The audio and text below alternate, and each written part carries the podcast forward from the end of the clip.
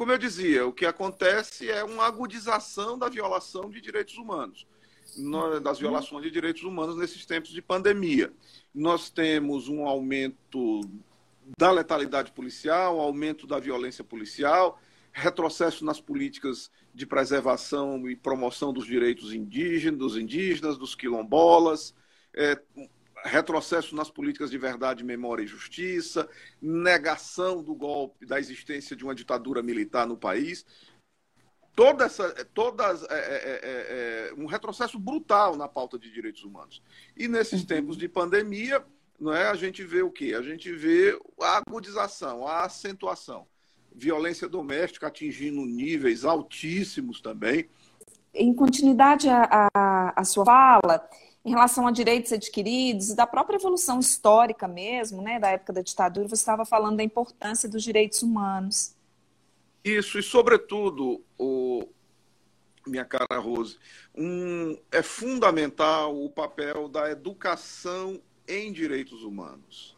E nesse aspecto, os cursos de direito exercem um papel fundamental as escolas de nível médio, as escolas primárias exercem um papel fundamental na construção de uma cultura de uhum. paz, na construção de uma cultura não só de respeito às diferenças, eu acho que nós devemos ir além do respeito às diferenças, além da tolerância com as diferenças, mas nós temos a obrigação, o dever e a consciência de que devemos, na verdade, valorizar as diferenças.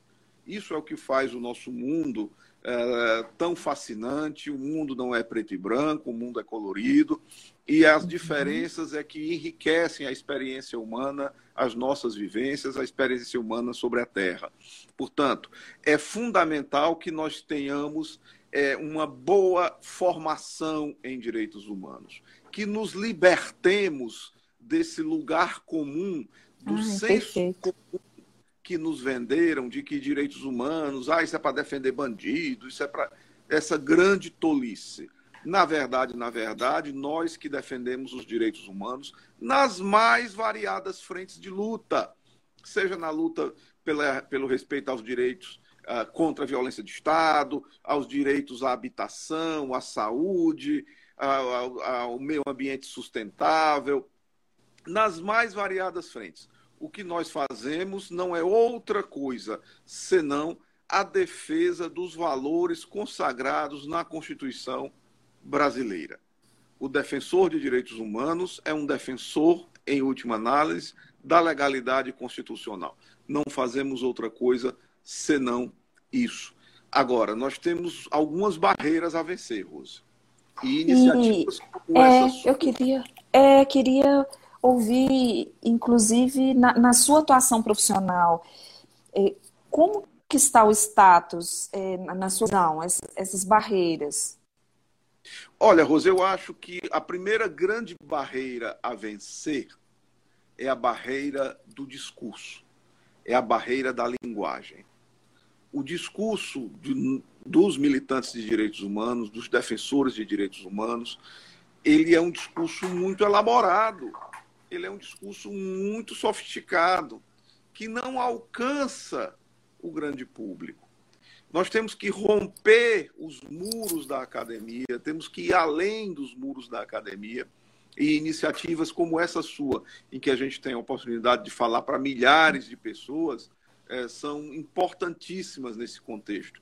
A gente tem que, a, a começar da linguagem, a gente tem que, que encontrar uma linguagem mais acessível, que, pro, que, possa, que permita que a gente possa conquistar corações e mentes para a nossa causa, que, repito, em última análise, não é outra coisa senão a causa da, do respeito à legalidade, a causa do império dos valores consagrados na nossa Constituição. Lutar por direitos humanos não é outra coisa senão isso. Agora, buscam desqualificar essa nossa luta não é, com esse é verdade. raso, com esse discurso raso e defender direitos humanos, é defender bandidos, e essas tolices. Isso uhum. é uma uhum. grande bobagem. É claro que nós queremos que quem cometa crimes seja responsabilizado pelos seus crimes, por óbvio. Não é? Agora, que seja responsabilizado dentro dos parâmetros da legalidade democrática, que seja submetido a um devido processo legal e, se provada a culpa, sofra as sanções que a lei penal impõe. Ponto. Agora, Sensacional. Não está na nossa legislação a tortura, a humilhação, situações vexatórias, submissão a um ambiente prisional, a um ambiente prisional insalubre, uh, onde sequer há espaço físico para acomodação de presos, onde uh, graçam doenças, e agora nesses tempos de pandemia, então, isso é de suma gravidade. O CNJ emitiu uma recomendação, a recomendação 62, é, orientando os juízes, recomendando à magistratura que atente para essa questão da, da, da pandemia que chegou nos presídios. Hoje aqui, não só e a nossa preocupação não é só com a comunidade carcerária, é também com os trabalhadores do sistema penitenciário. Agora há pouco, Rose, eu via nos jornais aqui da cidade, agora há pouco, no, nos portais, que já temos 130 agentes aqui no Ceará, 130 agentes prisionais, 130 agentes penitenciários contaminados. Nossa. É? Isso é de uma gravidade, são é. trabalhadores, são trabalhadores, são servidores públicos uhum. que precisam ter a sua dignidade respeitada, que precisam ter condições mínimas de trabalho. Né? Então, tudo isso nos preocupa. É, é, preocupante mesmo. E além da população carcerária e dos agentes que atuam na, na, no sistema penitenciário, é uma outra frente de direitos humanos que te preocupa e que preocupa a Comissão Nacional de Direitos Humanos, Conselho Federal do AB. Como está a atuação de vocês também em outras áreas? Hoje, uma das pautas que tem nos preocupado muitíssimo, Rose, é a pauta de verdade, memória e justiça.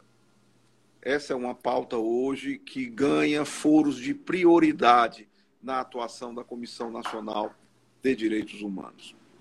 Nós temos um presidente da República que nega a existência de uma ditadura militar no período 6485 no Brasil. Um presidente que subiu à tribuna quando deputado e enalteceu a figura de Brilhante Ustra, que é um torturador, assim reconhecido pela justiça brasileira, um ícone da ditadura militar, um ícone da tortura, um ícone da servícia, um ícone dos maus tratos durante o regime militar. Um presidente que agora recebe fora de agenda o tristemente célebre Major Curió, hoje Tenente Coronel Curió, homem que também símbolo, homem símbolo da do morticínio que se fez, que se levou a cabo na, no combate à chamada guerrilha do Araguaia há quem o responsabilize diretamente pela morte a sangue frio de 41 pessoas no, no palco da guerrilha do Araguaia. De modo que isso, o Brasil já foi condenado por isso na Corte Interamericana de Direitos Humanos, caso Gomes Lund versus Brasil, não é? E o presidente tem a indecência, a palavra é forte, mas eu não consigo encontrar outra, de receber fora de agenda esse homem. Por duas vezes se celebrou, se voltou a celebrar o golpe de 64 nos quartéis. Essa verdade tem de vir à tona. Desmantelou-se a comissão de anistia, é? desmantelou-se o, o, o Ministério de Direitos Humanos. Então, na verdade, na verdade, o que se promove hoje no país é o desmonte das políticas de direitos humanos em especial a política, e é essa que nos ocupa profundamente, tem nos ocupado a atenção muitíssimo, as políticas de verdade, memória e justiça. Então, hoje é para nós uma pauta prioritária. Também há outras questões que nos ocupam a atenção, como a fim da liberdade de imprensa, não, não digo fim, mas é, ataques à liberdade de imprensa que tem havido no Brasil, não é? Uh, recentemente a Folha de São Paulo foi excluída dos editais de licitação do governo, numa clara retaliação. Nossa, nossa. O presidente ofende uhum. jornalistas publicamente, manda jornalista calar a boca. É algo que é o cenário é o cenário concordo plenamente. O cenário ele está muito preocupante porque já tem um momento de tensão por si só, porque na nossa geração e nem nas duas gerações anteriores nós não vivemos uma pandemia, né? É a nossa é, primeira pandemia. Isso tem um reflexo na economia, é, um índice de desemprego a cada dia que passa ele vai aumentando e o número de vítimas, né? Já que é uma doença que a gente ainda não tem cura para ela e o nosso maior bem é a, é a vida, né? E, e já tem diagnóstico que depois que passar pós-pandemia nós que estamos vivenciando, né, é, é, toda essa imersão de isolamento social, de preocupação com os nossos entes, entes queridos, mais do que isso, preocupação com a coletividade, nós teremos o perfil de um indivíduo pós-guerra, né? Então, é, já é muito difícil lidar com esse status, que é tudo muito novo para todos nós, na área jurídica ou não. E ainda esse cenário preocupante, né? Esse cenário preocupante na área é, política do nosso país, isso, isso fica temeroso. Então, é, navegando e, e, fazendo a conexão igual o senhor fez em relação aos direitos humanos, fica mais claro para a gente agora é, do, do verdadeiro legado de vocês. Né? É muita responsabilidade essa atuação do Conselho Federal do AB. Isso, nós estamos vivendo, essa é a nossa avaliação, nós estamos vivendo um momento em que a OAB é chamada a exercer um protagonismo político e social comparável àquele protagonismo que a OAB teve nos anos 70 e 80 na luta pela redemocratização. Então, a gente avalia que é um cenário muito mato. E em tempos de pandemia, todas essas contradições todas essas uh, de, toda a, a, desigualdade que há no país ela tende a se agudizar, ela tende a se acentuar. E mais ainda, uhum. o presidente da República tem jogado um papel que vai na contramão da defesa da vida. Ninguém desconhece. É muito claro, triste, né? É muito triste mesmo de ouvir. O Brasil, o Brasil, nós estamos, nós estamos é, é, passando vergonha aos olhos do mundo. O mundo já não nos tem como uma democracia. Essa é que é a verdade, no sentido liberal. Claro, o mundo já não nos tem como uma democracia. E nós temos visto, é claro, ninguém desconhece que a redução uh, do ritmo da atividade econômica. Pois bem, então acho que o nosso grande esforço, o nosso grande esforço nesse. A gente que está na universidade é tentar romper essa barreira de silêncio que existe, é, essa barreira de silêncio que existe de desinformação em relação à luta de direitos humanos. Eu acho que esse é um outro papel. E nesse ponto, Rose, é, a, a, imprensa, a grande imprensa joga um papel muito ruim. A grande imprensa joga um papel muito ruim, um papel de desinformação, não é? Esse é outro ponto que a gente precisa, que a gente precisa é, é, refletir, sobre o qual a gente precisa refletir. A, a grande imprensa joga um papel muito ruim, um papel de desinformação, alimentando o ódio quando não, em alguns programas policiais, com o propósito deliberado de desinformar. E essa, e essa disputa de narrativas, essa disputa desse espaço público de discussão, nós temos perdido por várias razões. Primeiro, porque não dá para disputar com os da Atena da vida que falam para milhões de brasileiros.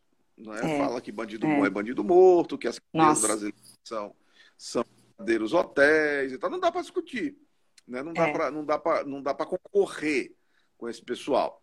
É um primeiro, é, é um primeiro ponto. E depois aquilo que eu te falei no começo.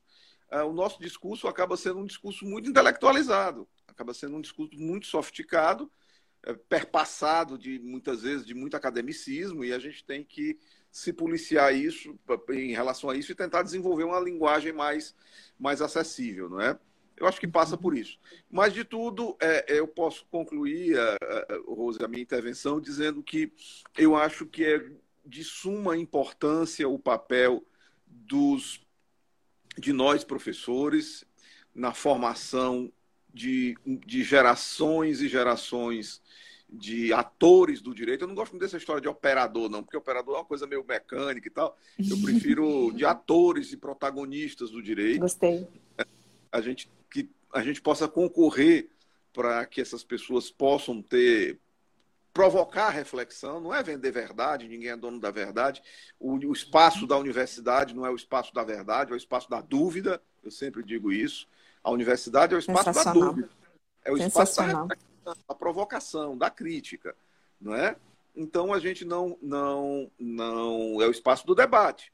Então a gente tem essa essa responsabilidade nós, professores, temos que nos policiar o tempo inteiro para rompermos os limites do aulismo, eu digo de brincadeira com os meus alunos, os, o, romper com a coisa dos manuais e a gente abrir a janela e mostrar que tem um mundo lá fora que está precisando da gente.